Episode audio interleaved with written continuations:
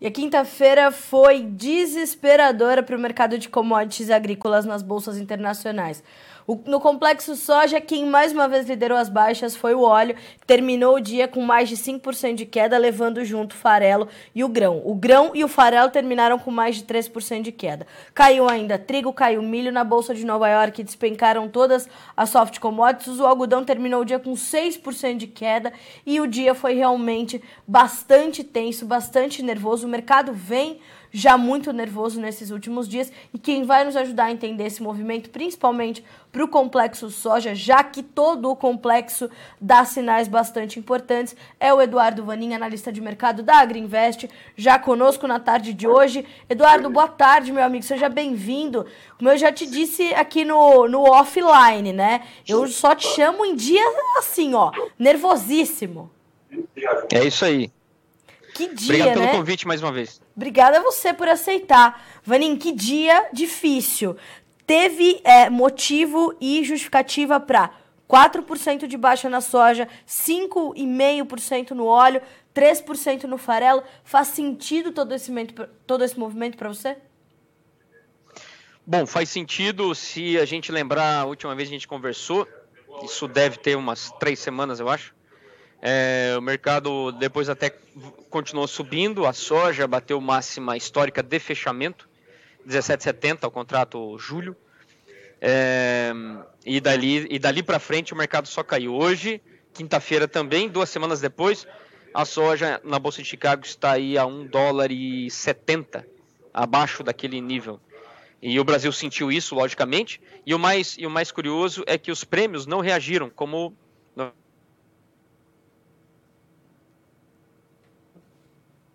essa queda. Mas na verdade, os prêmios até caíram nesse mesmo período. O prêmio caiu aí quase um, é, uns 80 centavos por bushel nesse mesmo período que a soja caiu 1 dólar e 70.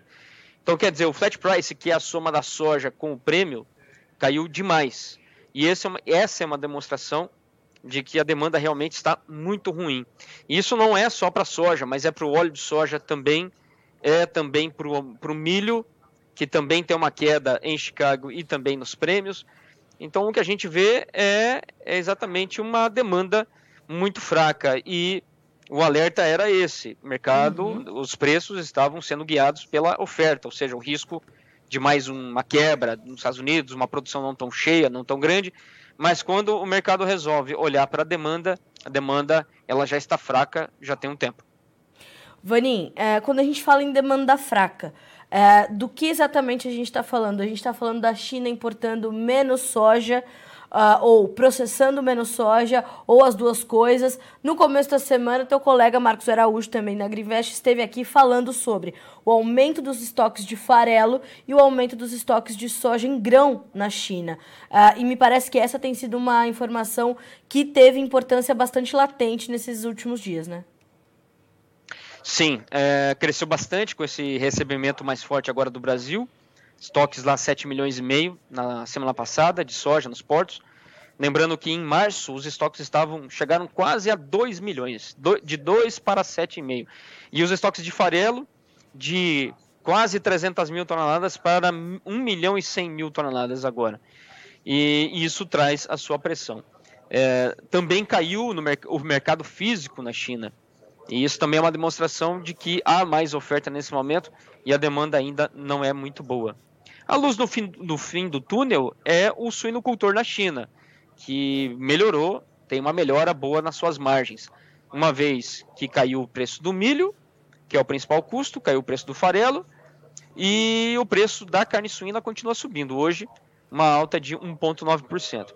Esse é a, nossa, nossa luz no fim do túnel que a, o peso de abate do animal lá na China ele volte a crescer, volte hum. a aumentar, volte ao normal, na verdade, porque tem ficado cada vez menor. E para cada um dia a menos de vida do suíno, é 2 quilos, 2,5 quilos e meio a menos de consumo de ração por dia. Então é muito importante essa, essa conta toda. Mas hoje, falando de hoje, a demanda na China muito fraca e os estoques lá crescendo. Eduardo, essa fraqueza da demanda, ela é um reflexo dessa política de tolerância zero para o Covid? Novos lockdowns, consumo completamente comprometido, é, o andamento da China está totalmente diferente. É isso que se reflete nessa demanda mais fraca, não só por soja, mas por commodities de uma forma geral? Bom, é, existe um movimento que não é coincidência. A maioria das commodities metálicas, e a China é o maior comprador de todas elas, seria cobre, níquel, zinco, o alumínio, que a China é um grande produtor e importador também, é, junto com alguns grãos. Grãos foram bater as máximas depois, mas, por exemplo, o óleo de palma bateu a máxima também lá em março. É, de lá, o que aconteceu lá em março? Em março ficou muito claro de que a política na China seria a, a política acima da, do crescimento, do desemprego, da arrecadação, é o zero Covid. E isso porque Li Kengyang, que é o premier da China, responsável pelo crescimento, ele, naquele momento, chamou para uma reunião as lideranças regionais e disse que a China precisava fazer alguma coisa diferente para evitar uma, uma queda no, no, no, consumo, no crescimento, a exemplo do que aconteceu em 2020. E ele falou, poderia até ser pior do que quando a gente viu lá em 2020 a China ter um crescimento bastante baixo.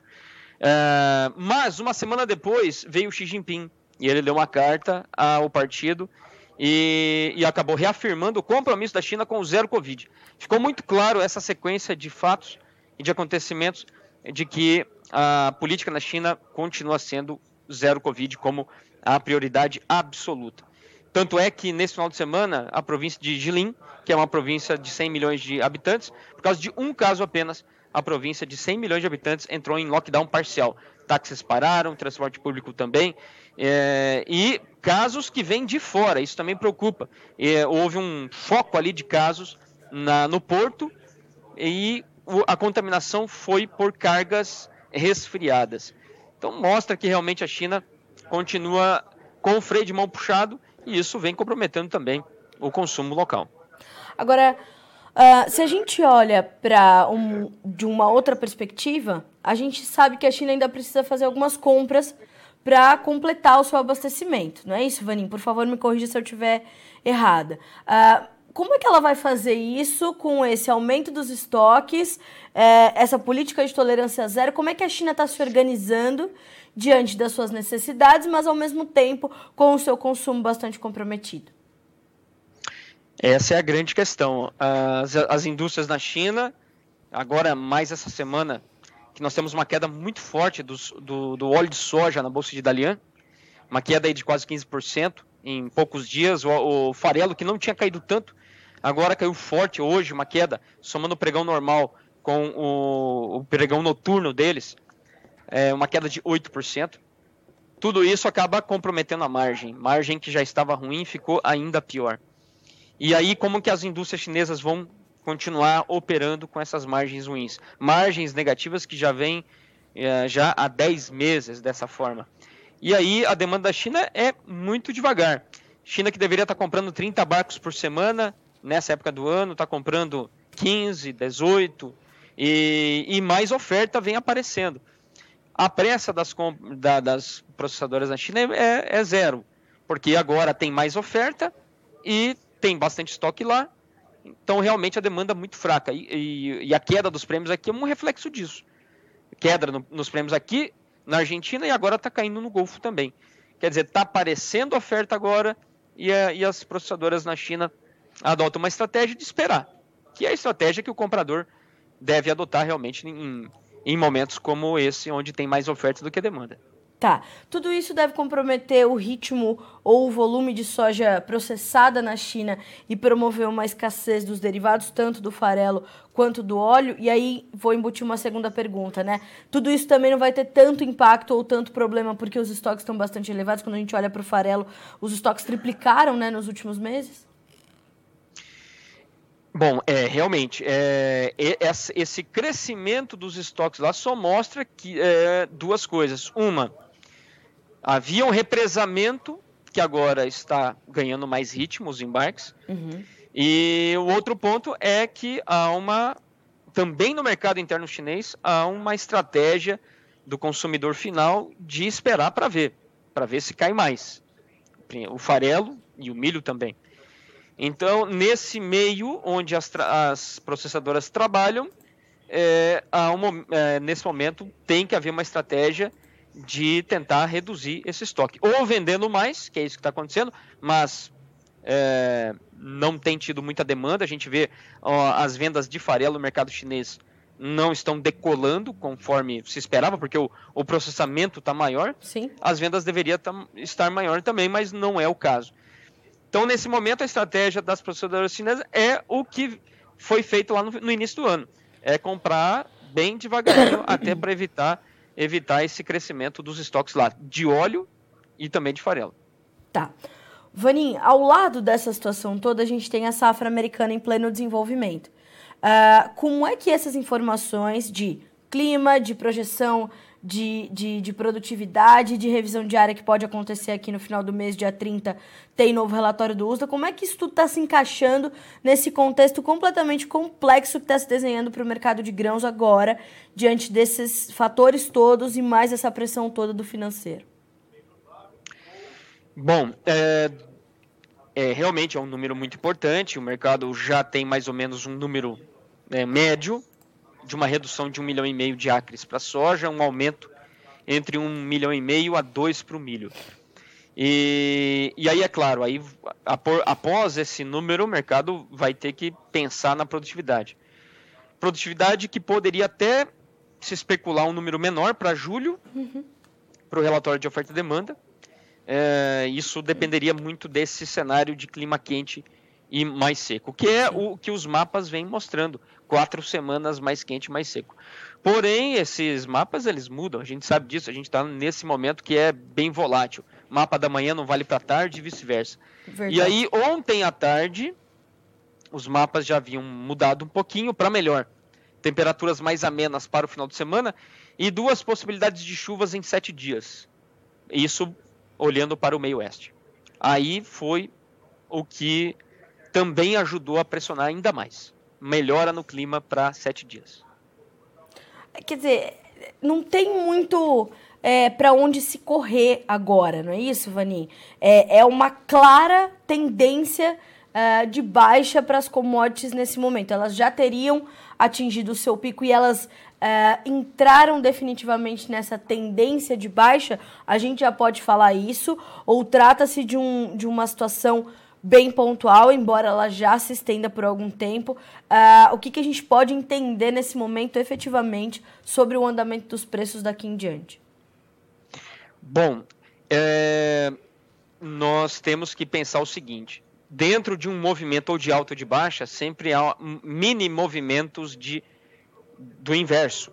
No caso, por exemplo, que a gente de queda, podemos ter um mini movimento de alta? Podemos. A exemplo, se sair lá uma redução diária e aí os mapas vêm mais quente, mais seco, quer dizer, a gente pode ver uma recuperação a partir do nível nesse momento. Agora, se a gente pensar, há um potencial de voltar para os níveis que a gente viu duas semanas atrás?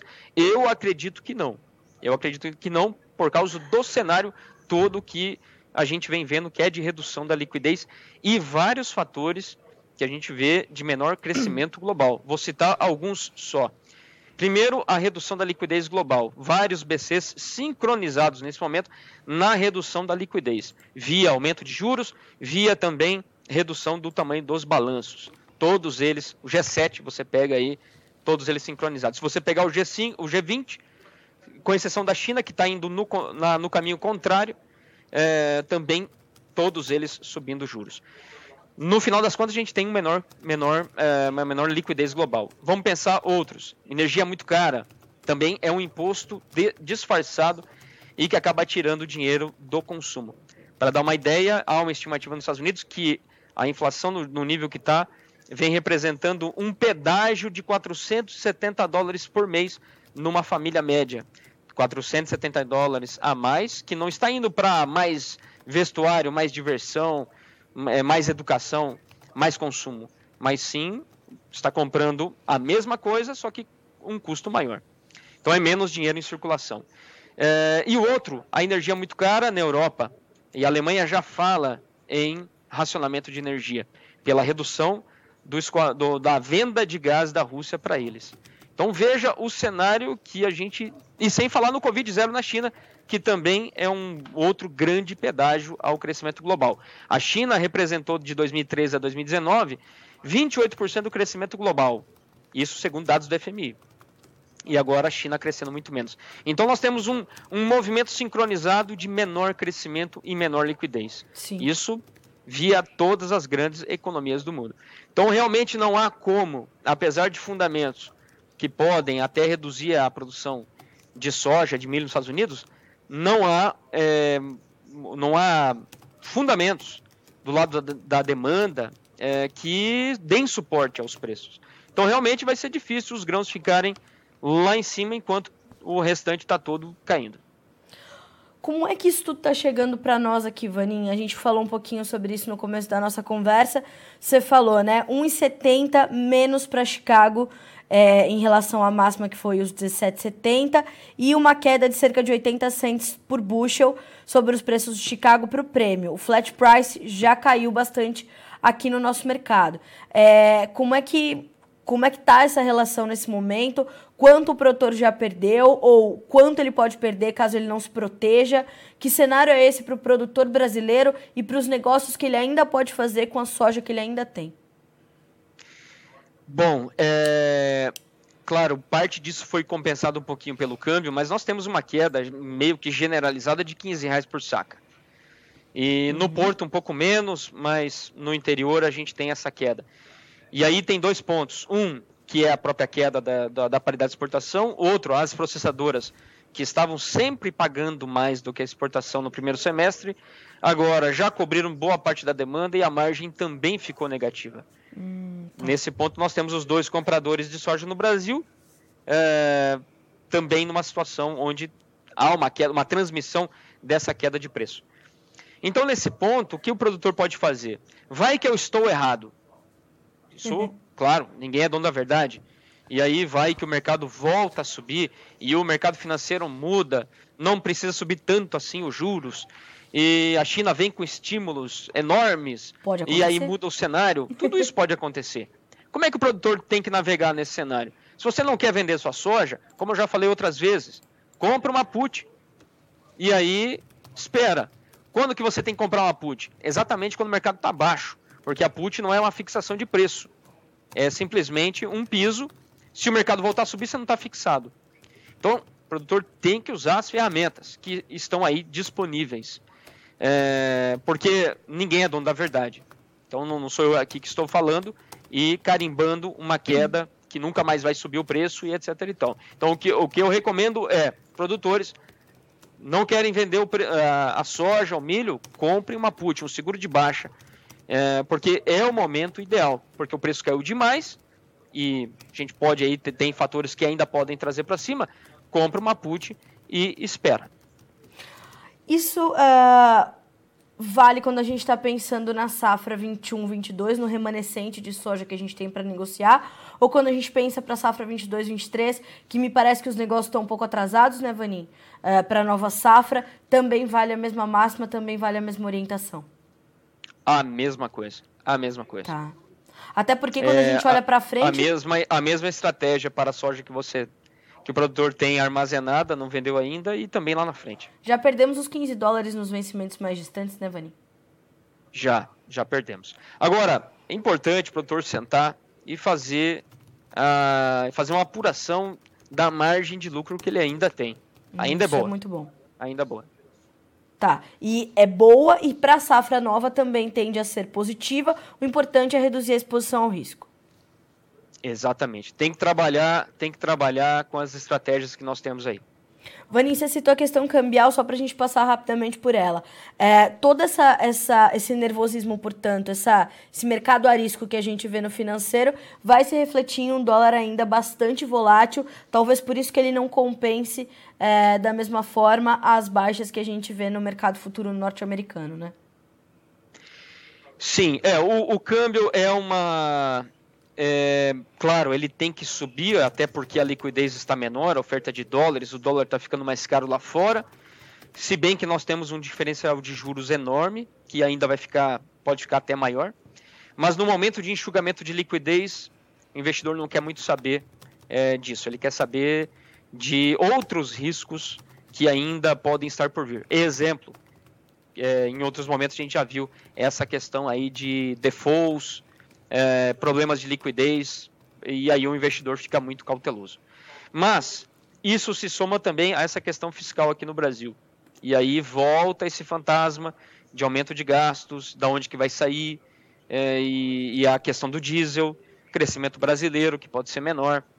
Então tem tudo isso aí. Então o câmbio, ele, ele, ele reflete um pouco dessa questão interna, que está se somando à questão externa. Mas não podemos esquecer que o nosso diferencial de juros é muito grande, e no momento onde a, a coisa acalma, o fundamento é de queda para o câmbio.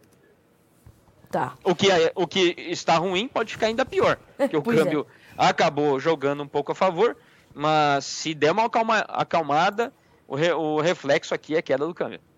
Bom, Vaninho, te agradeço por estar conosco nessa quinta-feira nervosíssima, né? Bastante é, demandada de informação pelos produtores que querem entender qual é esse momento, o que fazer, se isso continua. E ficou bastante clara a sua análise, como sempre. Então, muito obrigada mais uma vez por aceitar o nosso convite, por estar aqui para trazer eu, esses... Eu posso fazer um convite a todos aí? Pode fazer o que você quiser, claro que sim. Você é de casa, tá meu bom. amigo? é, Quinta-feira que vem é dia 30, certo? Confere. Temos aí o, a revisão da a primeira revisão da área americana. É Lembrando isso. que temos quatro no total. Vai até janeiro aí do ano que vem essas revisões. Mas essa primeira é sempre a mais aguardada. E aí nós vamos ter a nossa live. É cinco boa, minutos hein? antes. Se eu não me engano, vai sair às 13 horário de Brasília, cinco minutos antes, a live lá na Greenvest. É boa, hein? É boa, hein?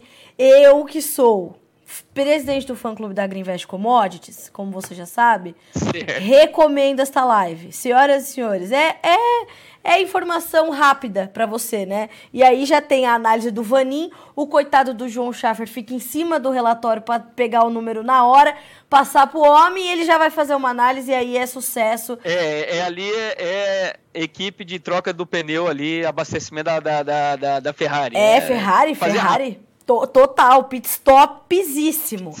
Isso aí. E, no, e, não, e não engrenou, Vanin? É, vamos repensar, né? Vamos Exatamente. repensar o time. O, o João Sa Schaffer tá, tá, tá ali segurando até agora. Tá segurando, é isso aí. Hoje ele já tomou um banho ali no começo do que é o que é, mas se recuperou no final, tá, tá tudo certo. É, tá, tá valendo o carro no final do ano. Exatamente, olha lá. e não é barato, tá bom? E, e não estamos falando... ele tá, de... tá falando ali que não. Ele tem uma jabiraca que só dá despesa, na verdade ele quer passar pra frente. É, então é, eu acho que eu vou ganhar esse ano. Ó, falta pouco, diga pra ele que são só um semestrinho e vambora. É, um semestrinho. É isso. Sei. Gente, muito obrigada, viu, Vanim? Obrigada mais uma vez por estar conosco. E depois agradeço ao João Schaffer por essa participação especial. Obrigada. Beleza. Grande abraço a todos e boa semana. Um abraço para vocês todos também. Até mais. Até mais. Senhoras e senhores, a consultoria mais divertida e uma das mais experientes e competentes do Brasil.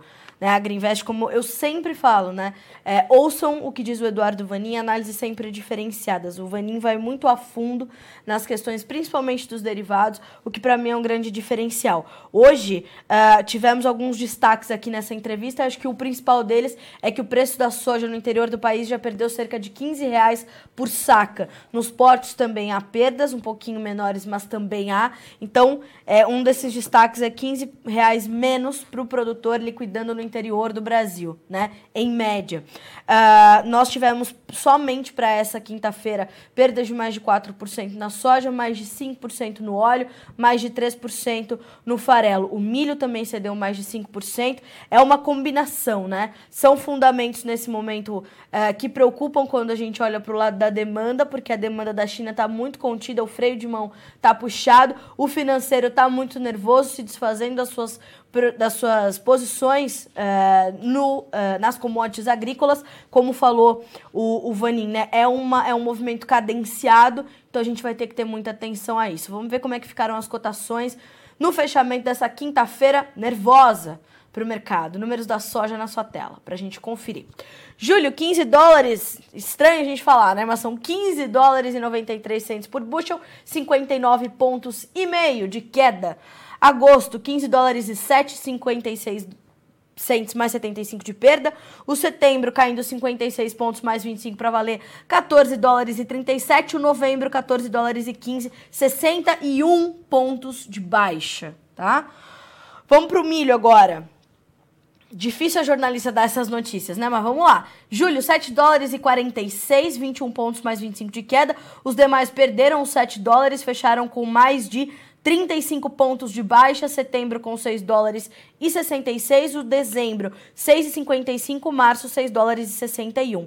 Concluindo com os números do trigo, a gente tem também despencada, julho 9 dólares e 37, setembro 9 dólares e 49, dezembro 9 dólares e 64, março 9 dólares e 74 centos por bushel, baixas que variaram de 39,5 a 40 pontos e meio nesta é, quinta-feira, tá certo? Senhoras e senhores, a gente fica por aqui com esse boletim.